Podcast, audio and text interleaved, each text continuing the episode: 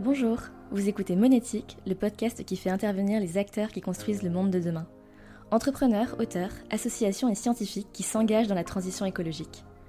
Vous pouvez retrouver tous nos épisodes sur Spotify et Apple Podcast, ainsi que sur notre site goodvest.fr slash monétique. Ce podcast vous est proposé par Goodvest, la solution d'investissement engagée pour l'environnement. Goodvest vous donne un nouveau levier d'action en vous permettant de financer tous les piliers de la transition écologique et pas les énergies fossiles. Alors si vous voulez agir via votre épargne, on a un code promo pour vous. C'est le code monétique qui vous donnera 3 mois de frais de gestion offerts sur votre placement responsable à utiliser sur le site goodvest.fr. Et maintenant, place à l'épisode. Dans ce nouvel épisode, j'ai reçu Clément Molavé, le fondateur de la marque de vêtements éco-responsable Opal, avec deux A. Si vous en avez déjà entendu parler, c'est parce qu'Opal est l'un des acteurs les plus engagés dans le secteur du prêt-à-porter français avec une démarche d'une très grande transparence et des processus de fabrication hyper rigoureux, pour avoir une empreinte la plus légère possible sur notre environnement. Vous allez en apprendre beaucoup plus dans cet épisode. En tant qu'ancienne entrepreneuse dans la mode, j'ai beaucoup aimé cet échange, j'espère qu'il vous plaira aussi. Bonjour et bienvenue dans ce nouvel épisode de Monétique. Aujourd'hui, on accueille comme invité Clément Molavé. Bonjour Clément. Merci beaucoup d'être avec nous aujourd'hui. Donc Clément, tu es le cofondateur d'Opal, euh, la marque de référence dans le prêt-à-porter éthique. Il y a une question que euh, j'aime toujours poser à mes invités euh, en arrivant, et c'est une question euh, très simple, très basique. Qui es-tu? Que fais-tu? Comment es-tu arrivé là? Waouh Ok, bon, vaste question. qui je suis? Bon, Clément, là j'ai 29 ans, donc j'habite à, à, Biarritz. J'ai grandi dans la Drôme, près des grands espaces. J'ai passé pas mal de temps dehors avec mes proches, ma famille, etc. Après, j'ai fait un parcours un peu classique, tu vois, lycée, prépa, école de commerce. Et euh, en école de commerce, je me suis rendu compte que j'avais un petit sujet où la voie un peu classique vers laquelle je me euh, dirigeais allait pas forcément être euh, épanouissante. Et du coup, j'ai vite mis en pause l'école de commerce pour faire une formation dans les textiles techniques à Annecy. Puisqu'en gros, je me disais que le dénominateur commun à deux de mes pratiques, donc le ski et le surf, c'était les textiles techniques. Et du coup, je me suis euh, tourné vers une formation donc à l'IUT d'Annecy. Ensuite, je suis parti travailler en Inde euh, dans un atelier de confection. Et c'est à partir de là où j'ai mis le doigt en fait dans l'univers textile, même au-delà de la mode, tu vois, on va dire textile. La mode, j'ai pas forcément une très grande sensibilité à la mode, mais euh, voilà, de, de, fil en aiguille, je me suis retrouvé dans cet univers-là. Et du coup, ben, dans la mode, dans l'industrie textile, il y a quand même des gros sujets environnementaux. Et vu que j'avais une sensibilité euh, environnementale de par, je pense, mon enfance et le fait de côtoyer les grands espaces, je me suis dit, bon, euh, il y a quelque chose à faire. Je suis retourné en école de commerce et avec euh, des amis, on a commencé à réfléchir à un concept qui permettait, via une entreprise, de faire un peu mieux que les autres dans l'industrie textile. Et on a commencé avec ben voilà, explorer le recyclage via une marque qui s'appelle Opal. Euh, et, voilà, en fait, on a commencé comme ça. Et le, depuis le début, euh, on essaye tout simplement de comprendre ce qui se passe et de faire un petit peu euh, mieux que la moyenne. Et depuis six ans, on essaie de pousser les curseurs de nos exigences. Et, voilà, en gros, où on en est à date. tu parles de comprendre un petit peu ce qui se passe dans le secteur du prêt-à-porter, dans le secteur du textile. Donc pour rappel, Opal, tu l'as fondé en 2016. Donc c'était une des toutes premières marques en France, il me semble, à se lancer sur le sujet. Hmm, ben, sur le sujet du recyclé du Made in France, donc on s'est créé en 2016, on s'est lancé en 2017. Et euh, il y avait quand même d'autres marques qui existaient, genre des Veja, des Slip français, des 1083 et tout.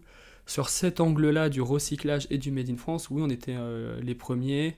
Dans tous les cas, l'écosystème, il était assez récent. Mais euh, il y avait quelques marques qui avaient défriché le sujet. Et après, à l'échelle monde, il y avait quand même des grands acteurs type Patagonia et tout. Donc on a, on a explorer ce sujet-là sur le marché français, mais euh, il y avait déjà des gens qui, qui, qui, touchaient du doigt ces sujets-là. Quoi. Et qu'est-ce qui t'a plus précisément alerté hein? Tu parles euh, de, de l'expérience que tu as eue euh, en Inde, de, de, la formation que tu as pu avoir dans le textile. C'est quoi le moment où tu te dis, oula, il y, a vraiment, il y a vraiment un souci, il faut faire quelque chose? Ben, C'est l'effet de, de, pollution entre il y a un besoin qui est de s'habiller, qui est somme toute assez basique. Après, on en fait ce qu'on veut en termes de style et tout ça, juste faut s'habiller. Convention sociale, on va dire. Et aussi, il y a un, sujet d'usage, tu vois, de protection des éléments et compagnie. Et en fait, on, ben, par les différents procédés de fabrication, on arrive à tout détraquer, quoi. Donc, de la pollution sur les teintures, une consommation excessive de matière, parce que dans la découpe. donc, en fait, on arrive à, à tout détraquer d'un point de vue environnemental, sans même parler des conditions sociales dans lesquelles sont réalisés nos vêtements. Et du coup, c'est le, constat, il était tout simple, c'est genre, ok, on a un besoin qui est a priori hyper simple, c'est euh, s'habiller, se protéger des éléments, et en fait, on a tellement tout complexifié qu'en fait, on dégomme la planète et on bafoue des droits sociaux. Bon, ben, moi, le déclic, c'était de se dire, ok, a priori, on a quelque chose de simple, inutile de tout complexifier, euh, on essaie de revenir euh, au bon sens à la base pour réussir à avoir une proposition de valeur qui soit euh, simple, honnête, efficace et qui couvre euh, le besoin de s'habiller sans tout détraquer. Quoi. Et est-ce que décomplexifier euh, ce secteur très, très complexe, c'était pas finalement hyper compliqué? Si, si, mais c'est, en le disant, je me disais putain, mais merde, parce qu'en fait, nous-mêmes, on complexifie plein de trucs, j'ai l'impression, mais c'est pas, c'est pas qu'on complexifie plein de trucs, c'est qu'en effet, on, l'a rendu tellement complexe qu'essayer de faire simple dans, dans cette industrie, c'est quand même compliqué. Et que, bah, il y a des. Il n'empêche, faire une, faire une fringue, c'est quand même assez assez compliqué, il y a beaucoup d'étapes, il y a beaucoup de savoir, savoir-faire. Mais à date, c'est trop, quoi. C'est, trop, c'est trop, c'est trop. Donc, euh, les premiers constats, ils sont assez simples. C'est faire moins de fringues, euh, voilà, fabriquer moins, consommer moins et tout ça. Et ensuite, c'est faire mieux, quoi. Donc, il y a un sujet de qualité euh, qui doit primer sur la, sur la quantité. Et, et là, le problème, c'est que toute l'industrie textile et la mode, elle s'est basée ces dernières années sur la quantité. Donc, quand, quand tu essaies d'avoir un message un peu pas décroissant, mais euh, dire ben non, on veut faire un peu moins de fringues, un petit peu mieux, ça accroche quoi. Enfin, c'est plus, c'est plus compliqué quoi. Mais en tout cas, on y, nous, on y travaille. et, euh, et, du coup, c'est quoi aujourd'hui qui vous différencie, sachant qu'en plus, depuis 2016, il y a énormément de marques qui se sont mhm. lancées sur le secteur du vêtement, de la mode éthique, des jeux de marques, des grandes marques aussi qui ont lancé des lignes parallèles, etc. Aujourd'hui, qu'est-ce qui vous différencie? Il y a hum, Bon, il y, a un travail de, grande honnêteté et de transparence, il me semble, c'est qu'on partage, euh, partage à peu près tous nos apprentissages, toutes nos imperfections. Après, en effet, il y a beaucoup de marques qui se sont lancées sur le sujet. Parfois, c'est de manière un peu opportuniste. Parfois, c'est de manière un petit peu maladroite.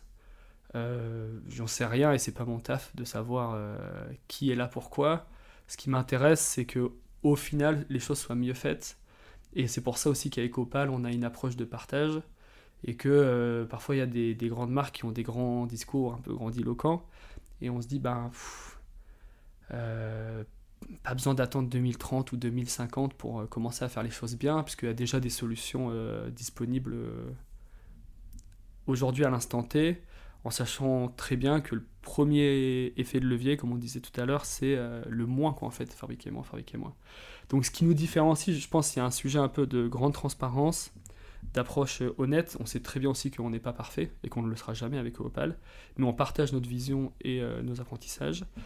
Et après, là, l'ultime le, sujet, c'est le niveau d'exigence qu'on essaye de monter. Et là, du coup, on est sur un nouveau, euh, un nouveau projet, une nouvelle intention, parce qu'on cherche à lever des fonds. C'est en partie pour mettre les curseurs encore plus haut, quoi.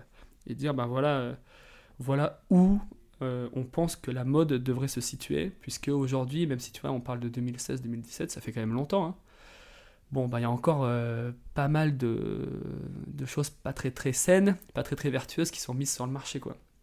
Donc nous, notre positionnement, c'est de dire, ok, comment on met la barre un peu plus haut, comment on élève le débat, et je pense que c'est ce qui fait un peu notre différence, et c'est pourquoi les gens adhèrent aussi à notre discours, parce qu'ils savent que bien qu'on ne soit pas parfait, au moins on essaye de faire de notre mieux. Quoi. Vous avez une démarche euh, sincère. Ouais, voilà, c'est ça. Et euh, donc aujourd'hui, arrête-moi si je me trompe, donc vos vêtements sont en fibre recyclée, principalement, et fabriqués en France, en Europe? Ouais. Ouais. Ben, les matières recyclées, ça continue d'occuper euh, une grande partie de nos matières, donc c'est plus de 80%. Après, on a travaillé des matières naturelles locales comme le lin. Le champ, on a commencé à le travailler, mais c'est super compliqué, parce que c'est une, ben, une ancienne fibre traditionnelle mais les filières, elles ont été un petit peu toutes euh, détraquées, donc c'est compliqué. Et après, on utilise, là dernièrement, on a utilisé des matières upcyclées, ce qu'on n'avait jamais fait. En gros, on essaye d'avoir plusieurs cordes à notre arc et de se dire, euh, bon, bah, il y a différents besoins, euh, suivant les pratiques, que ce soit lifestyle, sport et tout. Et nous, derrière, on essaye d'avoir une bibliothèque matière qui soit la plus saine et la plus vertueuse, dans laquelle on puisse piocher. Et pour la fabrication, on bosse beaucoup donc en Europe de l'Ouest, Euh, la fabrication, c'est que France, c'est que Portugal. Et après, pour tout ce qui est tissage, matière, on essaie de rester entre Italie, Espagne, Allemagne, euh, bon, Europe de l'Ouest. Quoi. On s'interdit pas d'aller en Europe de l'Est, mais pour l'instant, tout ce qu'on peut faire en Europe de l'Ouest, on, le fait. quoi. Dans tous les cas, il y a un sujet de proximité géographique, et donc pour tout ce qui est transport, connaissance et tout ça. Et en plus, euh, bah, sur la fabrication, sur un peu l'impact des vêtements, il y a un sujet qui est à quoi tournent les machines enfin à quoi tourne, euh, d'où provient l'énergie qui fait tourner les machines. Et du coup, euh, dans les, calculs un peu d'ACV, dès qu'il y a des machines, euh, qui, enfin des, des, freins qui sont fabriqués un peu loin, du coup l'énergie elle peut provenir de, de, charbon. Là, ça plombe un petit peu les analyses de cycle de vie. Quoi. Donc le fait de travailler en Europe de l'Ouest, outre la proximité géographique sur le transport, en plus de ça, ça nous assure que le mix énergétique des pays soit plus clean que ce qu'on peut trouver un peu ailleurs dans le monde. Donc il y a une triple vertu. quoi. Et euh, de manière générale, comment est-ce que vous faites pour vous assurer que vos fournisseurs, vos fabricants respectent euh, votre cahier des charges et d'une certaine manière sont engagés tout comme vous? Nos fabricants, ils n'ont pas le droit de sous-traiter euh, sans nous en avertir, etc. mais on se dit, oh, tu vois, même si ça se passe, un atelier, je sais pas, à Porto, il y a peut-être sous-traité un atelier à Lisbonne. Donc, mais on essaye d'être super vigilant à ça. Pareil en France, on sait des fois qu'il y a des ateliers, ils font appel à des euh, couturières euh, euh, indépendantes et compagnie. Si on veut être au courant, on suit ça. Mais donc on n'a jamais eu de problème de ce côté-là. Et je pense que même si un jour il y a un écart, ce sera complètement mineur. C'est pas des aberrations. Enfin, tu vois, on est quand même très loin des aberrations sociales qu'il y a pu avoir avec les Ouïghours ou compagnie. Mais ça ne nous empêche pas d'être super vigilants. Et aujourd'hui, euh, j'aimerais bien revenir sur les matières, euh, les matières premières, les fibres. Est-ce que vous arrivez à avoir une traçabilité parfaite de toutes vos matières premières ou c'est encore euh, c'est compliqué Super dur. Non, on fait le max. Donc parfois on arrive à remonter jusqu'au gisement. où là, c'est des gisements qui sont soit identifiés par des collecteurs, des associations, des industriels, etc. Donc ça, c'est l'idéal et on essaye de faire le plus gros de notre prod à partir de ces gisements-là, à partir desquels on va, dans lesquels on va venir piocher ben, les fibres, reconstituer un fil, reconstituer un tissu, etc. Parfois, il y, a, quand même quelques fibres où euh, la traçabilité, elle est certifiée, mais on n'a pas le gisement sous nos yeux. Tu ce que je veux dire? Euh, Là, dernièrement, on a sorti des pulls. Bon, ben, c'est des pulls euh, entièrement réalisés à partir d'anciens pulls, tu vois, etc. C'est collecté dans le Tarn, on peut suivre, on a la traçabilité, etc. C'est génial. On avait fait des boutons en filet de pêche recyclé qui venaient du port de Saint-Jean-de-Luz et compagnie. Donc parfois on a la, matière où on la voit, tu vois ce que je veux dire, c'est palpable, c'est tangible, il n'y a pas de doute. Euh, parfois sur certaines pièces, on a déjà acheté voilà, des matières juste certifiées, euh, production en Europe, et on n'a pas eu l'occasion de voir le gisement de nos propres yeux. Mais euh, ça, ça doit représenter un tout petit pourcentage. Et à un moment, on fait aussi un peu confiance. Et même si on aime bien voir tout ce qu'on fait, on, reste hyper prudent. Je, pense que le, risque d'erreur de, traçabilité pour l'instant il est light. Mais ça, fait partie justement des règles d'exigence qu'on développe et sur lesquelles on a envie d'être encore plus strict. C'est se dire voilà, il faut que, le, que tous les efforts soient déployés pour que le risque soit presque à zéro. Quoi. Mm. C'est dur, c'est du temps, c'est, euh, faut être sur place, faut aller voir, faut suivre. C'est vraiment c'est un sacré boulot. quoi. Et c'est quoi le plus gros euh, challenge que vous ayez rencontré? Est-ce qu'il y a un produit, par exemple, que vous aimeriez beaucoup faire, hmm. mais parce que vous n'arrivez pas à trouver euh, les bons fournisseurs ou les bons gisements, c'est pas encore possible? Le, le, il y a un gros sujet, c'est les combinaisons de surf. Tu vois, c'est bon bah 99,9% des combinaisons de surf, elles sont fabriquées en Thaïlande. Euh, du coup, j'ai cherché des ateliers qui font des combinaisons d'apnée, donc ça j'en ai trouvé. J'ai cherché des matières, j'ai réussi à trouver du néoprène vierge fabriqué en Europe. Et en fait, mis bout à bout, c'est un casse-tête de ouf. Et c'est toujours la question, c'est est-ce que du coup je développe une offre, donc Opal sur une combinaison de surf Est-ce que je développe une offre qui est moins pire que le marché? Mais si je suis pas tout à fait à l'aise avec euh, cette solution-là, est-ce que ben, je préfère euh, pas plutôt dire, ben, vu que je suis pas à l'aise, je préfère ne pas la faire, tu vois ça, c'est un peu un dilemme. C'est toujours un peu un dilemme. À date, on, on préfère prendre la voie de on refuse de faire. Mais euh, ça, se discute. Ça se discute parce que ben, si jamais on, on met pas un pied dans, je sais pas, dans l'industrie euh, du surf, c'est trop dur de la, c'est très dur de la faire changer aussi quoi, d'extérieur. Donc ça, c'est positionnement stratégique, philosophique euh, comme, on, comme on veut. À date, quand on n'arrive pas à sortir un produit dont euh, les vertus environnementales nous, nous conviennent pleinement, on sort pas le produit. quoi. Euh, voilà, c'est la courbe du moins pire, moins pire, moins pire. À quel moment on estime que c'est bien? Et typiquement sur le sujet, ben, combi surf, mais il y en a d'autres. Euh, on, est, on, faisait, on était capable de faire mieux, mieux, mieux que le marché, mais on n'était pas tout à fait satisfait. Quoi. Donc on attend qu'on soit vraiment satisfait pour sortir le produit. Quoi. D'accord. J'ai une, une, question. Euh, pourquoi Opal? Ça veut vraiment rien dire. Ça veut rien dire. Il y a plein d'interprétations après, après coup, qui nous sont venues. Non, après, il y a quand même des, des histoires, tu vois. C'est des lettres rondes, c'est joli. Il y a une première lettre H un peu silencieuse. Euh, opale, c'est une pierre qui a, qui a mille, mille, symboliques, mille significations. Il y a une, signification qui nous plaît bien, c'est une pierre qui a, besoin d'être en contact des éléments pour, euh, pour garder un peu toute sa superbe. Bon, il y a plein d'explications, euh, mais euh, de base, le mot ne veut rien dire. Et ça, c'était aussi une volonté de notre part qui était. Euh, on a. Opal va évoluer, en fait, au fil de, du temps, pour s'adapter un petit peu, tu vois, aux enjeux du marché, aux enjeux environnementaux et compagnie. Donc on s'est dit, on veut un nom qui veut rien dire, parce que si c'est trop figé dans le temps, en fait, ça va être un peu galère par la suite, quoi. Donc volontairement, on a cherché un nom joli qui ne, qui ne veut rien dire. Et euh, si je ne me trompe, c'est aussi un nom qui potentiellement peut bien s'exporter. Est-ce que c'est une vocation? Est-ce que c'est une envie que tu as d'aller à l'international un jour ou, pas? Est-ce que c'est est -ce c'est partie de tes ambitions? International, non. Europe, ouais. Dans, dans le territoire de l'Europe, on est à l'aise. Et là, le, le sujet euh, levée de fonds participative, on pense qu'on va aller euh, sur quelques territoires voisins. donc voilà, ce qui est Suisse, Allemagne, pays scandinaves et compagnie. Euh, mais sinon, l'international, non, je pense que ça, ça, pourrait poser problème par rapport à l'approche environnementale. Et si on devait aller à l'international, il y aurait une condition euh, obligatoire à remplir, ce serait de se dire il faut produire sur la zone, euh, dans la zone où on vend. Donc là, à date, on produit en Europe. Au, mieux, je suis OK pour vendre en Europe. demain, faire des colis pour les US, ça me poserait problème, tu vois. Donc ce serait se dire, ok, on veut aller en Amérique du Nord, bon ben on ouvre une chaîne de revalorisation et de fabrication en Amérique du Nord, quoi. Donc là, à date, vu euh, l'énergie, le temps, les moyens dispo, l'Europe c'est superbe. Donc euh, du coup, c'était une des questions que j'avais prévues, mais on peut y venir euh, tout de suite. Pour toi, plus un acteur est grand, plus c'est compliqué d'avoir des, des, pratiques ou des méthodes qui sont vertueuses ça va ensemble Non, c'est pas, c'est, pas plus compliqué, ça s'organise. En fait, euh, ben, plus t'es gros, plus t'as des moyens. Donc en fait, t'as des obligations presque. Donc enfin, il y a plein d'excuses, il y a plein de.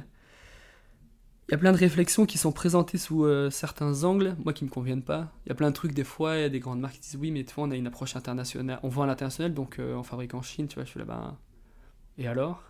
Ou les matières, elles sont disponibles que là-bas, donc on produit sur place et tout ça. Je là-bas.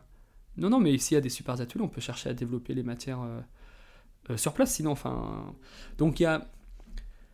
Oui, c'est sûrement un peu plus complexe, mais une boîte, elle ne devient pas énorme du jour au lendemain. Et euh, si la boîte, elle devient énorme du jour au lendemain, elle a aussi des moyens beaucoup plus grands. Et du coup, ben, si tu as des moyens, tu as une obligation de, de, qualité, de résultat, de tout ça. Donc, demain, si Opal, demain, était très très très très très riche, euh, j'espère que tout ce que je te dis là, je m'y tiendrai, tu vois. Et l'approche internationale, je suis pas contre. C'est juste que, je sais pas, au moins tu découpes le monde en cinq zones et tu dis, euh, sur euh, chaque zone où on vend, bah, on produit. Ça déjà, ça résout pas mal de choses. Donc oui, c'est peut-être plus compliqué, est-ce que tu multiplies, je sais pas, certains corps de métier et compagnie, mais à un moment, qu'est-ce qu'on a envie de faire? Donc, je sais pas. Je j'ai pas eu la chance d'avoir une très très grosse entreprise encore. Mais euh, je trouve ces discours un peu euh, simplistes ou réducteurs, alors qu'en fait, euh, t'es très gros, ben, du coup t'es très riche, donc tu peux faire les choses très bien en fait. Tout à fait, puis comme tu disais, il y a déjà des boîtes de taille importante qui existent, qui ont aussi une démarche environnementale. Tu parlais de Patagonia, tu parlais de Visia, je ne sais pas si ces marques sont parfaites, j'imagine que non, mais il y a quelque chose en tout cas. il y a quelque chose, et tu peux toujours faire mieux. Et, et plus t'as de moyens, moins t'as d'excuses en fait. C'est surtout ça le truc plus t'as de moyens, moins t'as d'excuses. Et euh, je veux dire, dire, que la chaîne elle est compliquée, dire que t'as des clients dans le monde, en fait, c'est une chance de dire que t'as des clients partout dans le monde. Donc, euh, transformer, faut transformer cette chance en engagement, je sais pas, sociaux, environnementaux et tout ça, quoi. Et du coup, c'est quoi ton analyse aujourd'hui du secteur du prêt-à-porter euh, aujourd'hui? Euh, Est-ce que tu penses que la clé finalement de la transition écologique dans ce secteur-là, c'est des jeunes marques comme Opal Ou est-ce que c'est la transition des, je sais pas, des géants euh, de la fast fashion? Ça, Pour toi, ça repose sur quoi? Ben, Je pense qu'il faut de la diversité, donc il faut des, des, des, jeunes marques, il faut des moyennes marques, il faut que les grands groupes se mettent à faire mieux. Après, il y a souvent une question de rythme, c'est que les petites marques, elles arrivent, elles vont super vite, mais ben, à un moment, ça bloque en termes de moyens, en termes de tout ça. Les grands groupes, ben, ils s'y mettent, mais souvent, c'est quand même très superficiel. C'est long, c'est... Bah, ça, et je comprends, un grand groupe à faire bouger, c'est compliqué. Donc la, la solution, je pense qu'elle est dans la diversité des, approches. Et il faut que les grands groupes, ben, évidemment, ils, diversifient leur approche matière, leur centre de fabrication et tout ça. Mais ce qui fait défaut dans le, je pense, dans le prêt-à-porter, c'est tout simplement euh, ce dont on parlait un peu avant, c'est la, partie exigence et jusqu'où on met, on met les curseurs. Et là, la chaîne de, responsabilité, elle est partagée entre les clients, qu'est-ce qu'ils sont prêts à acheter, les fabricants, qu'est-ce qu'ils sont prêts à faire, et les marques, qu'est-ce qu'elles sont prêtes à payer. Et ça, ça vaut pour euh, les petites marques, les moyennes marques, les grandes marques. Et du coup, il y a un travail un peu euh, généralisé à avoir de transparence et euh, d'exigence. Comme je te disais, ma sensibilité à la mode, elle est quand même super limitée. Euh, et euh, j'adore, enfin je comprends tout ce qu'on peut faire avec la mode, c'est un super moyen d'expression et tout ça. mais des fois je suis en mode, waouh, c'est superficiel quoi. C'est superficiel. Enfin c'est super superficiel quoi. et, et, du coup ça me met un peu en panique quand je vois les, ben, tous les sujets qui sont abordés en ce moment. Enfin, il y a quand même des enjeux environnementaux assez épais, quoi.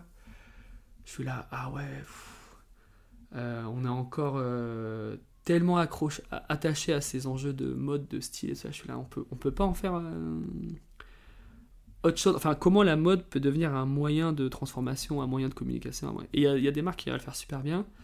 c'est juste que c'est trop long et du coup, il y, a toujours le sujet du rythme, c'est à quel, à quel rythme on va. Et c'est pour ça que je trouve que les petites marques, elles sont, c'est trop bien et elles sont nécessaires, c'est que ça fait un peu catalyseur. Et en gros, elles mettent un peu la pression aux moyennes entreprises, qui mettent la pression elles-mêmes aux, grandes entreprises. Et euh, toutes les petites marques qui se lancent, qui mettent la barre super haute, en fait, le, seul, la seule chose que je leur souhaite, c'est de tenir la durée, quoi. Parce que euh, un grand groupe qui voit des petites marques euh, qui se lancent avec un niveau d'exigence pointu, bah, elles sont en panique. Et là, euh, dernièrement, bah, ce qui est triste, c'est qu'il y a plein de petites marques qui ferment, parce que la situation, elle est complètement... Elle est super compliquée. Mais il y a aussi plein de grands groupes qui ferment. Donc, c'est pas des bonnes nouvelles non plus. Mais ouais, ce que je souhaite, moi, c'est juste que le niveau d'exigence, il, augmente, quoi. Et avec Opal, à notre échelle, on essaye de, voilà, tu vois, d'élever un peu le débat. C'est super dur. Il faut des moyens, il faut du temps, il faut tout ça, quoi. Donc, chaîne de responsabilité partagée. Mmh. Euh, on a parlé euh, beaucoup jusqu'à présent du secteur de la mode, mais en fait, si on remet les choses euh, en perspective, Opal, c'est pas vrai, c'est une marque de vêtements, mais est-ce que c'est une marque de mode? Bonne, bonne question, je sais pas. On fait de la mode, enfin, à partir du moment où tu, où tu designs un vêtement, il y a des parties pris, tu vois. Mais typiquement, la mode, fashion et tout ça, tu vois, je suis pas trop à l'aise avec, ces, avec ces mots-là parce que je trouve que ça vient avec un historique euh, justement un peu euh, ben, superficiel, tu vois, je trouve. Et puis c'est éphémère par nature. Ouais, c'est éphémère, exactement. Donc j'aime, euh, tu vois, j'aime plus à penser presque que Opal, on devrait faire du design, tu vois. Là, je trouve qu'il y a une approche usage, une approche fonctionnelle, une approche de durabilité et tout ça. donc je pense qu'on est dans un... Et comme je te disais tout à l'heure, tu vois, je suis rentré par la case textile, je suis pas rentré par la, par la porte mode. Donc euh, il faut que les vêtements soient euh, esthétiques, euh, désirables, tout ce qu'on veut. Mais avant ça, il faut surtout qu'ils soient utiles, intemporels. voilà. Et du coup, là, dans notre. Ben là, on travaille un repositionnement de marque. Il y a. On a une liste de règles de design, justement, mais ce n'est pas des règles de mode, c'est des règles de design qui sont empruntées à des règles de design industriel. Et la conclusion, c'est qu'en gros, chaque erreur apparaît comme un manque de respect. Et ça, c'est quand je te parlais d'exigence tout à l'heure, c'est de dire, ok, en fait, d'un point de vue usage, d'un point de vue fonction, d'un point de vue esthétique, même d'un point de vue entretien, tu vois, une fringue, ça doit, ça doit être enfin, selon Opal, selon moi, ça doit être utile, ça doit être pratique, etc. Donc, euh, oui, je pense qu'on fait de la mode parce qu'on fait de la fringue, mais on a une approche totalement différente de la mode éphémère, cyclique et tout ça, quoi. Alors j'ai appris quelque chose en préparant cet épisode, c'est que Opal ne fait pas de pub. Ah oui, ouais ouais, ben ça dépend ce qu'on met dans la pub. En tout cas, on fait pas de pub euh, payante sur, euh, sur les réseaux sociaux, on n'en a jamais fait. Donc on fait de la communication euh, organique, tu vois, on prend la parole sur Instagram, LinkedIn, etc. on a une newsletter et compagnie, mais on n'a pas de budget pub. Là, dans la suite, on prévoit d'allouer des budgets à ce qu'on appelle du marketing. Bon, après, c'est un sujet un peu de définition. Euh, mais une chose est certaine, c'est qu'on n'a jamais euh, payé d'affichage euh, dans la vraie vie ou sur les réseaux sociaux. je pense qu'il y a un sujet de, tu avec Opal, il y a un sujet de besoin, de fonctionnalité, d'usage. la pub, ça me fait toujours un peu flipper en mode est-ce qu'on va pas créer un besoin non nécessaire chez des gens qui n'ont pas forcément ni, enfin, qui n'ont pas forcément le besoin profond d'acheter une fringue Opal, quoi. Donc ça, c'est un, une approche pareil, philosophique, stratégique, je ne sais pas, mais on fait pas de pub. On fait de la communication, on partage notre, nos apprentissages, on documente tout ce qu'on fait, on partage et compagnie. On reste une marque web, donc euh, on parle sur tous les réseaux sociaux et compagnie.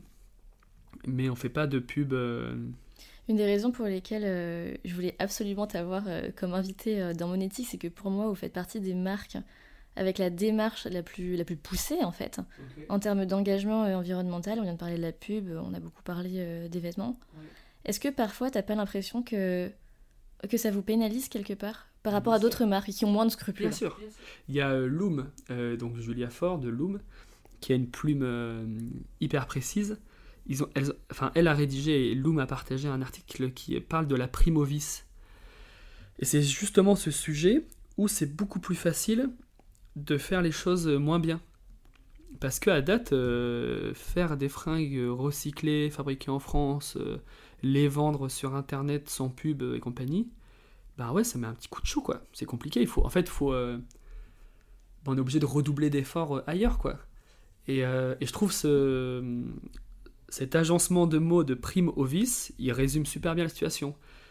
Euh, je te parle même pas des marges et compagnie, tu vois, de ben, comment une entreprise se rémunère, comment une entreprise crée une équipe, comment une entreprise est rentable, avec toutes les contraintes qu'on s'impose. Mais ces contraintes-là, pour autant, moi, elles me semblent nécessaires. Et du coup, ouais, on se met un... On se met des... C'est pas des bâtons dans les roues, mais on s'impose des contraintes qui font, par contre, qu'on est très à l'aise ensuite avec ce qu'on propose. Et que demain, euh, si je devais vendre ou euh, je sais pas, euh, défendre un projet euh, où en fait on fabriquait des fringues à partir de matières un peu douteuses, dans des conditions un peu douteuses, moi je serais, personnellement je serais pas à l'aise.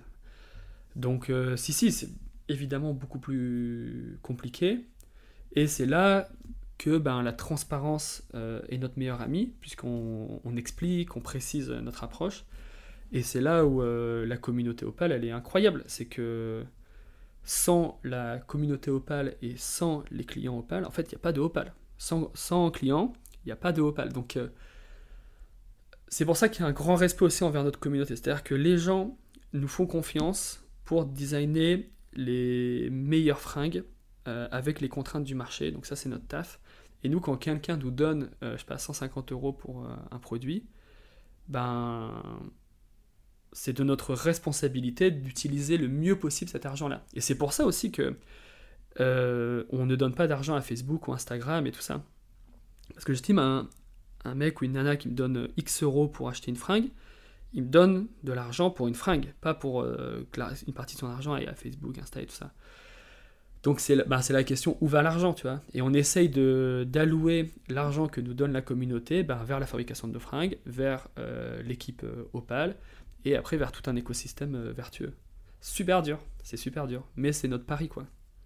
Mais tu te dis pas parfois que euh, si vous vous lanciez là-dedans, les ads euh, sur Meta, sur Facebook, sur Instagram, etc., Opal grandit, vous avez plus de clients et du coup vous avez plus d'impact.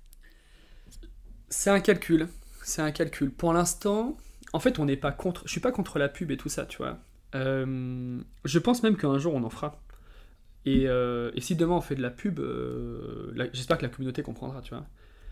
C'est plus, je me dis déjà pour, pour faire de la pub, faut être hyper courageux et hyper à l'aise avec sa solution, tu vois. Parce que tu viens solliciter les gens.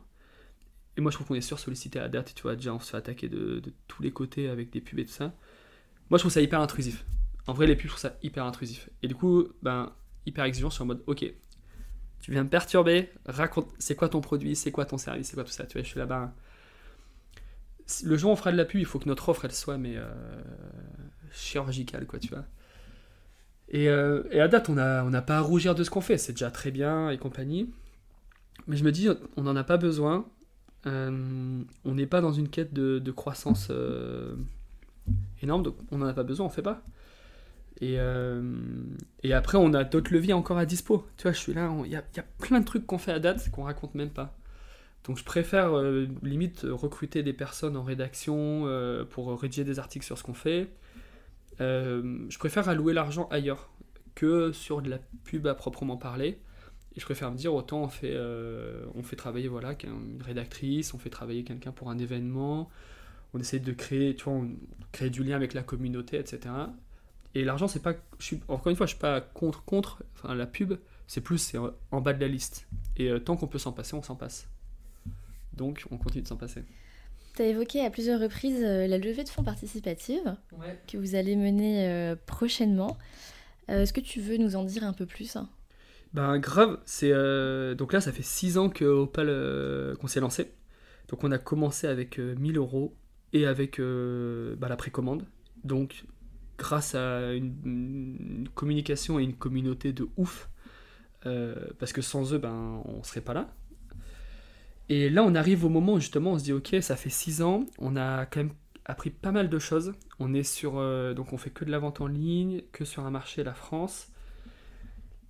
Et là vient un peu le moment où on se dit ok, en fait, euh, on est à un endroit euh, A, on a envie d'aller à un endroit B, encore plus ambitieux d'un point de vue impact environnemental, social, etc., traçabilité. Et en fait, pour passer de A à B, je pense qu'on est capable d'y aller, c'est juste qu'il y a un facteur temps. On parlait tout à l'heure du rythme. Et là, pour aller de A à B, je suis là, waouh, il nous faut 5 ans, 6 ans, etc. Et hum, jusqu'à présent, c'est toujours ben voilà, débrouillé avec euh, nos moyens et la communauté. Et là, je suis là, bon, euh, cet endroit-là, ce serait bien si on y allait un petit peu plus vite. Donc, on va euh, chercher de l'argent. Parce que ben, l'argent, ça achète des moyens et du temps. Ça, fait, ça en fait gagner. Donc là, on s'est dit, ok, on va chiffrer un besoin et on va euh, essayer de trouver cet argent-là. Et de trouver cet argent-là de manière euh, pertinente pour Opal. Et en fait, ben, on s'est toujours euh, tourné vers la communauté.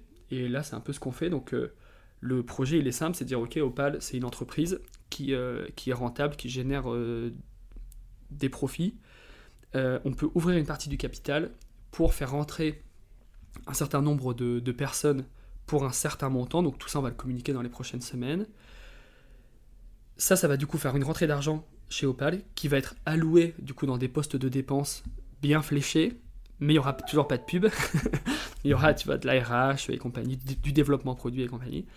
Et les gens qui, qui auront pris ben, une participation chez Opal, ils seront éligibles, ben, tu vois, tout ce qui est dividende, etc. Donc c'est à dire, l'aventure Opal a toujours été collective dans la co-création des produits, dans la précommande et tout ça. Et là, en fait, c'est le niveau 3 euh, d'aventure collective, c'est en fait les gens peuvent devenir propriétaires de Opal. Certes, à des toutes petites parts, mais il n'empêche que les gens peuvent devenir actionnaires de Opal. Et évidemment, on va mettre en place un système d'avantages pour qu'il y ait en plus de ça une, fidélisation de la communauté. Et, euh, en fait, c'est simple, c'est de se dire, ben, il y a des challenges. Euh, moi, je suis convaincu que le succès, il est, collectif. Euh, et, là, du coup, Opal, on n'en fait pas une coopérative, mais je trouve que dans la forme même juridique de l'entreprise, c'est joli et c'est chouette de dire qu'il y a la communauté, il y a les parties prenantes qui sont euh, impliquées financièrement aussi dans l'aventure. quoi.